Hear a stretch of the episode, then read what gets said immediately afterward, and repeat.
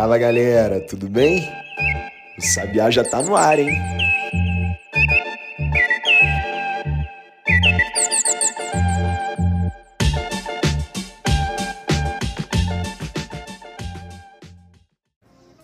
Vinte e três de março de 2022.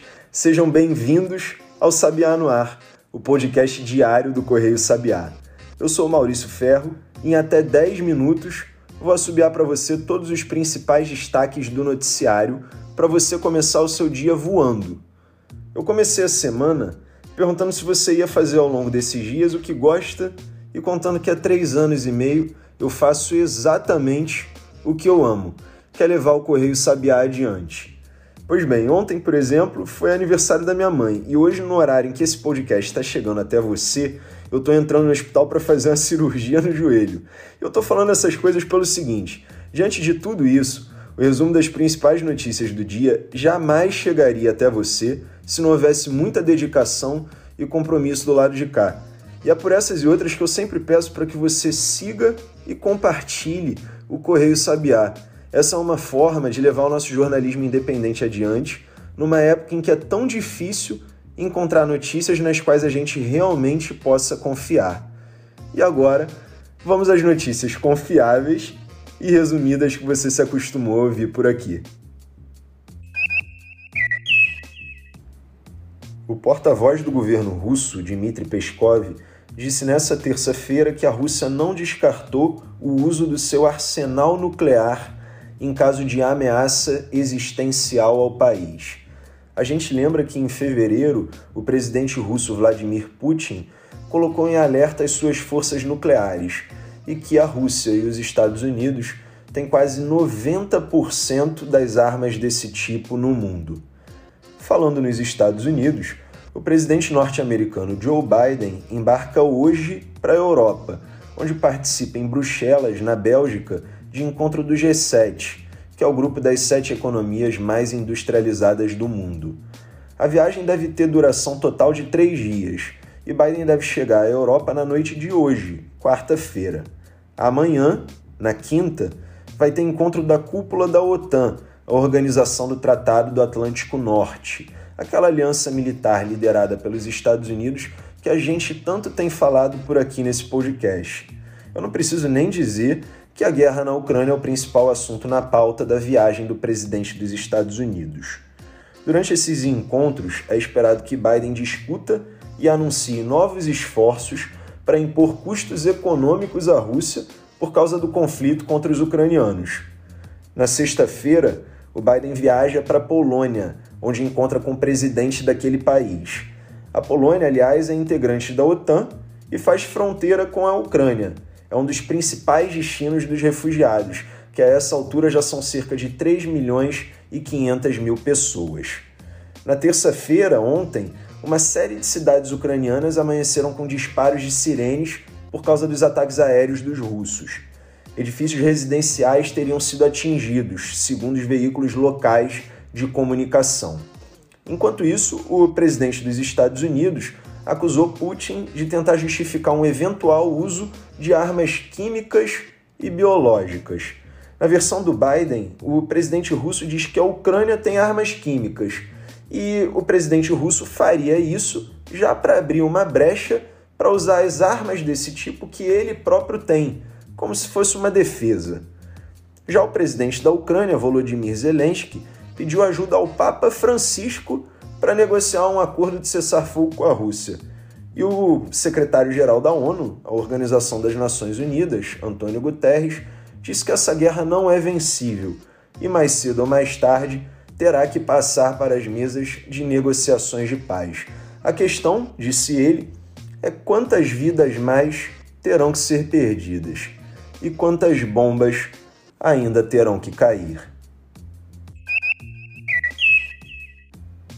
E os destaques de hoje ficam por aqui, pessoal. No próximo bloco, a gente faz um giro pelo resto do noticiário com tudo que você ainda precisa saber para começar o dia voando e muito bem informado.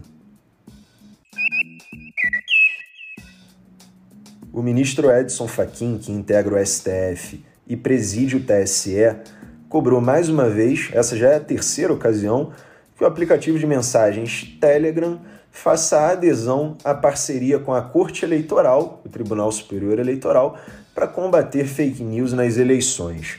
O TSE já firmou parcerias com algumas das principais plataformas, como Google, Twitter, Facebook, TikTok, Instagram, YouTube, enfim.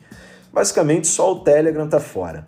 E o Telegram é justamente uma das redes mais usadas pelo presidente Jair Bolsonaro, que comumente faz pedidos em suas outras redes para que seus apoiadores o acompanhem nesse aplicativo de mensagens, onde já tem mais de 1 milhão e 200 mil seguidores.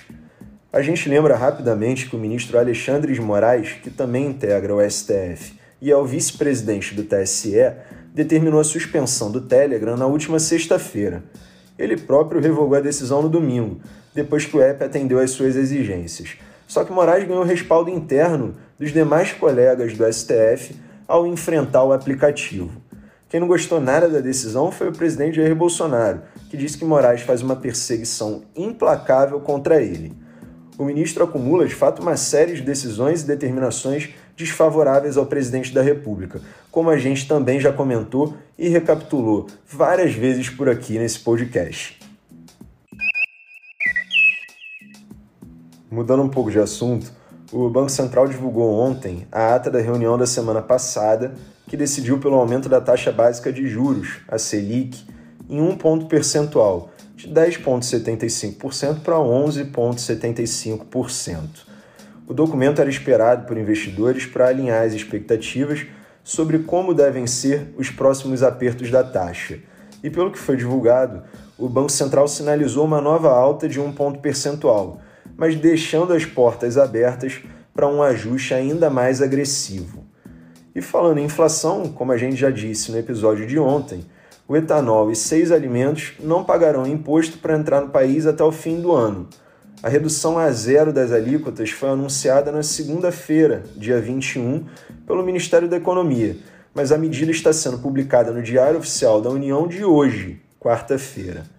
Mais do que isso, também como forma de tentar conter a alta dos preços, os governadores decidiram nessa terça-feira prorrogar o congelamento do ICMS sobre a gasolina por mais três meses e adotar uma alíquota única do imposto para o diesel, conforme a lei aprovada recentemente pelo Congresso Nacional e sancionada pelo presidente da República.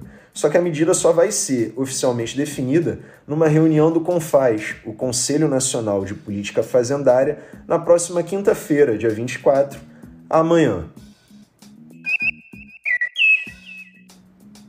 E você lembra de uma apresentação de PowerPoint que o então procurador Deltan Dallagnol fez, no qual vários itens como governabilidade corrompida, mensalão, petrolão, etc., apontavam para um elemento central que era o ex-presidente Luiz Inácio Lula da Silva? Se você lembra, sabe o que eu estou dizendo. Se não lembra, tente imaginar um slide em que vários elementos periféricos, nas bordas, apontam para um elemento central, escrito Lula. Pois é, por quatro votos a um, o STJ, que é o Superior Tribunal de Justiça, definiu ontem, na terça-feira, que Dallagnol vai ter que indenizar o ex-presidente.